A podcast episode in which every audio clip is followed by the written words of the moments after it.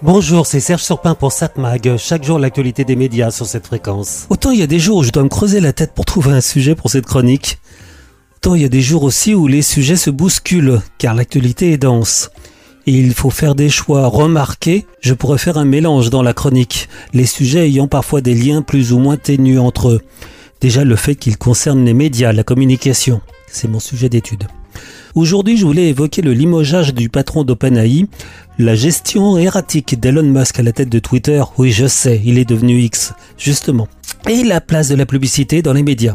Tout ceci revient finalement à étudier l'importance de l'environnement d'une société, une société avec ses partenaires.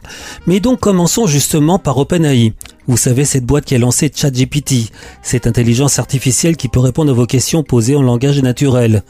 Il y a un an, personne ou presque n'en avait entendu parler. Depuis sa mise en ligne début 2023, tout le monde du numérique semble chamboulé. Tout ou presque est remis en question, toute certitude aussi. Pour résumer, l'intelligence artificielle, cette fameuse AI, va-t-elle déjà remettre en cause la prédominance de ces fameux GAFAM, ces grosses boîtes américaines qui dominent le monde du numérique? On peut répondre que, euh, bah, finalement, il n'y a aucune certitude. Tout ce que l'on croit un jour peut se révéler faux le lendemain et on peut en avoir une preuve par l'absurde.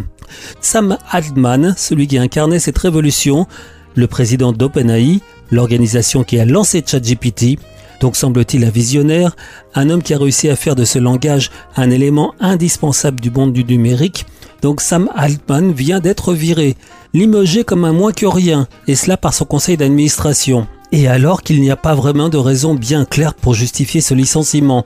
Officiellement, c'est parce que Sam Altman n'aurait pas toujours été franc dans ses communications. On a connu des explications plus claires.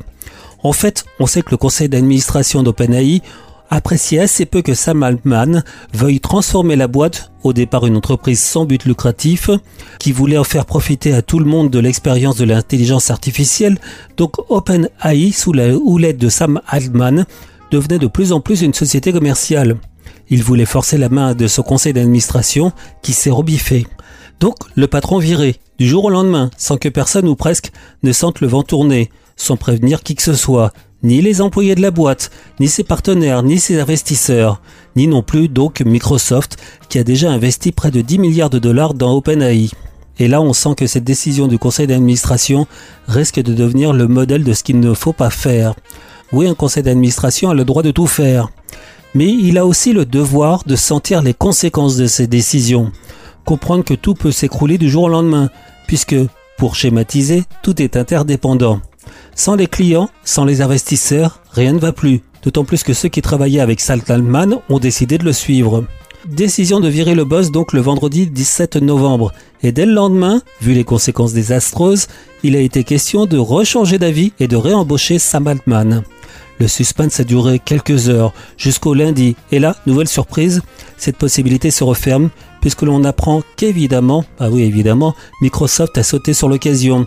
Il a annoncé avoir recruté Salman et ses équipes qui voudront le rejoindre dans une nouvelle équipe de recherche avancée sur l'intelligence artificielle. Maintenant plusieurs questions.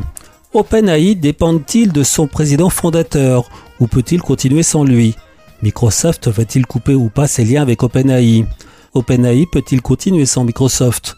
OpenAI peut-il se tourner vers d'autres partenaires? Tout en sachant que pour l'instant, Microsoft, qui pensait grignoter des parts de marché à Google dans le domaine des moteurs de recherche, n'a rien chamboulé du tout. La part de marché de Google depuis le début de l'année n'a pas bougé. Celle de Bing, le moteur de recherche de Microsoft qui a intégré ChatGPT non plus. Mais OpenAI peut être intéressant pour d'autres partenaires qui sont en retard dans le domaine et qui voudraient bah, rattraper le temps perdu. C'est possible, mais OpenAI n'est plus le seul sur le marché. D'autres travaillent déjà sur le sujet, ils se sont lancés ou vont le faire, comme par exemple Google, Amazon ou Elon Musk. OpenAI n'est déjà plus incontournable. Donc que va devenir OpenAI sans Sam Altman? En tout cas, ce qui s'est passé chez OpenAI risque de devenir un cas d'école à étudier pour savoir tout ce qu'un conseil d'administration peut ou ne pas faire. Cette mag, l'actu des médias. Bon, on va voir la télévision ce soir sur la TNT vers 21h. Sur TF1, un match de football, Grèce-France. France 2, le Vison Voyageur. C'est évidemment une pièce de théâtre, c'est évidemment une pièce de boulevard. Eh oui, on rigole, on s'amuse. À Londres, un fourreur décide de céder un manteau en vison pour 10% de sa valeur à une jeune femme rencontrée plus tôt. Elle est mariée lui aussi. Oui, euh, bon voilà, le sujet est un peu dépassé, qui porte encore des visons. Bon, tout l'intérêt de la pièce vient évidemment de ses acteurs, entre autres le très très bon Michel Faux et Nicole Kelfon. France 3, une série policière, Belfond. M6, la France a un incroyable talent. Émission numéro 5, toujours les auditions. Arte, un magazine économique. Pétrole, le lobby tout puissant. Rien que par le titre du documentaire, on comprend où il va. C8 propose un film de Clint Eastwood, Million Dollar Baby. Ça date de 2004. C'est du très bon Clint Eastwood. C'est un résumé? Oui, je pense. Mais j'aurais tendance à vous conseiller de regarder ce soir France 5 qui propose un documentaire, Les premiers 100 jours. L'histoire de plusieurs bébés et de leurs parents suivis par Boris Cyrulnik, ou la démonstration bouleversante que le lien qui se tisse entre eux dès la grossesse et jusqu'à la maternelle est déterminant pour la santé de l'enfant et son développement. On s'intéresse à ces 1000 premiers jours qui sont fondamentaux parce que euh, c'est les débuts de la vie. Quand vous parlez, elle entend et quand elle va naître, elle reconnaîtra votre voix. Le déterminant fondamental, c'est la stabilité affective. Lorsque la vie démarre, tout commence à s'écrire.